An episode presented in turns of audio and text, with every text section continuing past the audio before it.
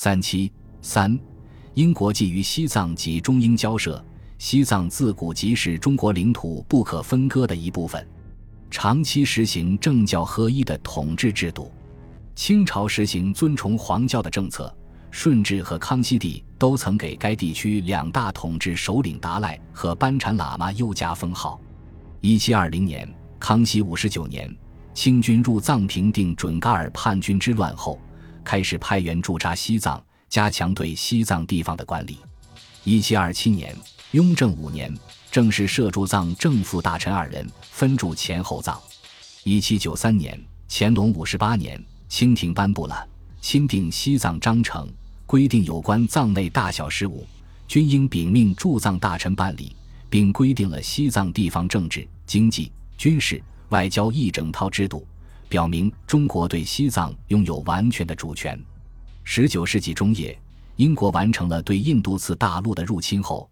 开始把侵略矛头指向与印度毗邻的西藏，其首要目标是确保印度的地位不受损害，使西藏成为印度与沙俄之间的缓冲地带；其次是掠夺西藏丰富的羊毛、皮革、矿产资源，推销印度茶叶和工业品，并通过西藏进一步向中国西部扩张。为达此目的。英国先后发动了1888年和1903年至1904年的两次亲藏战争，通过随后签订的《中英藏印条约》（1890） 及续约 （1893）、中英续订藏印条约 （1906） 及通商章程 （1908），英国攫取了一批侵略权益，包括开放亚东、江孜、噶达克、自由通商、派驻官员。租赁房屋、领事裁判权等。尽管如此，在一九零六年的中英续订藏印条约中，英国也不得不允不战并藏境，极不干涉西藏一切政治。但他并不就此驻守，而是在寻找更有利的时机，实现其侵占西藏的阴谋。英军两次侵藏战争，更兼沙俄也野心勃勃，窥视西北，使清廷感到西藏地位的危险。清政府内部的不少官员鉴于俄人觊觎于北，暗中诱之以利；英人窥伺于西，近且挟之以兵的状况，主张在西藏进行改革，加强西藏与内地的联系。一九零六年，张荫堂出任查办藏事大臣，拟定善后办法二十四条，主张在西藏练兵筹饷，革除苛政，振兴农工商业。未及实行，张即离任。新任驻藏大臣连玉积极推行新政，设立督练公所、巡警局、电报局、学务局等新机构。在西藏改革的同时，清廷又任命赵尔丰为川滇边务大臣，在藏人聚居的四川西部进行以改土归流为中心的改革。清廷在西藏与川边的这些改革措施，对于加强西藏与内地的联系、巩固祖国边疆，无疑有着一定的积极意义。但是这种改革往往带有民族歧视意味，不容易得到广大藏族人民的支持，同时又与西藏上层封建农奴主阶层的既得利益发生了矛盾，遭到他们的反对。英军两次侵藏后，为了消化侵略成果，也为了避免与沙俄的冲突，英国对西藏采取了所谓不干涉政策，更注重经济渗透和政治分化。在西藏上层人物中扶植亲英势力，英国驻西藏的商务专员等人采取各种手段拉拢和收买西藏官员，挑拨汉藏关系，制造和扩大汉藏矛盾。驻亚东的英国商务委员麦克唐纳曾供认，每当汉藏间发生争执时，他总是火上加油。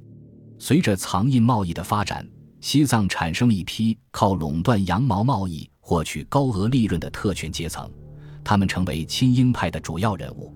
亲英派首领伦清下札，即因专靠羊毛贸易营私舞弊，被连狱下令抄没家产。清廷在西藏的改革措施，自然激起西藏上层人物的激烈反对。他们唯恐失去自己的特权，除呈请暂缓改革外，还煽动各地土司头人反对改革，并直接派藏军进攻川边三眼等地。在此情况下，清廷决定恢复鸦片战争后名存实亡的中央驻军西藏制度，派中影率川军入藏，以加强控制。一九一零年二月十二日，川军进入拉萨，在阻止川军入藏的企图失败后，十三世达赖喇嘛携夏札等人于当日仓皇出逃，经亚东到达印度大吉岭，请求英国保护。英国如获至宝，处处从事笼络。英印总督明托、英国驻西金政务官博尔等人多次会见达赖，为他打气，并预备馆舍。供给一切未及两年，达赖与藏元尽为所余，而倾向为阴矣。辛亥武昌起义爆发的消息传至西藏后，原本平静的藏局再次开始动荡。先是驻藏清军因欠饷而军心浮动，军中会党分子乘机活动。此时革命消息传来，即有人以弃藏回川为号召，煽动起事。一九一一年十一月十三日。郭元贞、何光谢等人领导兵变，囚禁连玉，推钱锡宝为首领。不久为中影击散。其后，连玉称病必入部赖崩寺休养，藏政由中营主持。次年五月十日，北京政府正式任命中营为驻藏办事长官，拉萨局势稍定。但不久，征讨波密的军队于撤退途中闹事抢劫，与藏军发生冲突。并波及江孜、日喀则等地。次年三月，拉萨市内的汉藏冲突已因驻军抢掠寺院而激化，双方为此而开战。汉藏间的冲突，一定程度上是清廷民族压迫政策的恶果。然而，这是中国的内部问题，应该由中国人自己解决。可是英国却感到有机可乘，遂极力插手。企图实现其把西藏从中国分裂出去的阴谋，在英国的怂恿和策动下，所谓西藏独立的喧嚣得以在更大范围内掀起。辛亥革命爆发后，卸任不久的英印总督明托赶赴大吉岭与达赖密谈，其后达赖遣派的官员即潜回西藏进行煽动。达赖的内侍亲英分子达桑占东负责具体组织军事叛乱。他组织了一支一万多人的藏军，自任总司令。一九一二年三月，开始向江孜驻军进攻。经英国驻亚东商务委员麦克唐纳的调停，当地清军被迫交出武器弹药，取到印度回内地。接着，日喀则的驻军亦遭同样之命运。自一九一二年四月起，达桑占东调集各路叛军包围并进攻拉萨。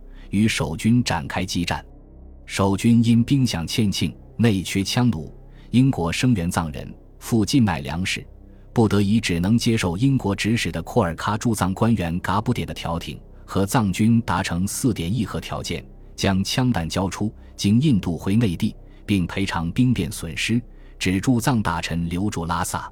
九月，驻藏军队陆续启程返回内地。十一月。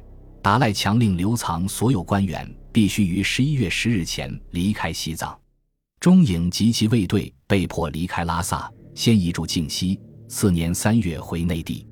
至此，所有驻藏官员及军队均被英国支持下的西藏上层亲英分裂主义势力驱赶出境。一九一二年六月，在印度流亡了两年多的达赖，在英军的护送下，从噶伦堡启程回藏。在航前的欢送仪式上，英国官员公然表示，英国的愿望是在中国维持对西藏的宗主权而不进行干涉的条件下，看到西藏内部自治。他们期望达赖喇嘛能尽其一切力量达到目的。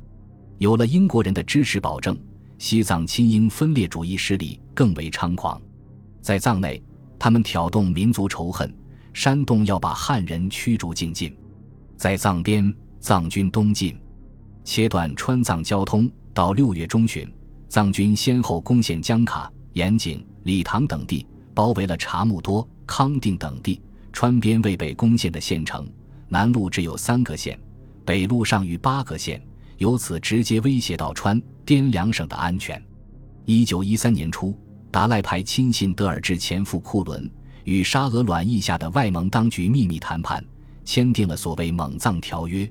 议定双方相互承认脱离中国而独立，互相援助。通过这一行动，西藏分裂主义势力又得到了沙俄的支持。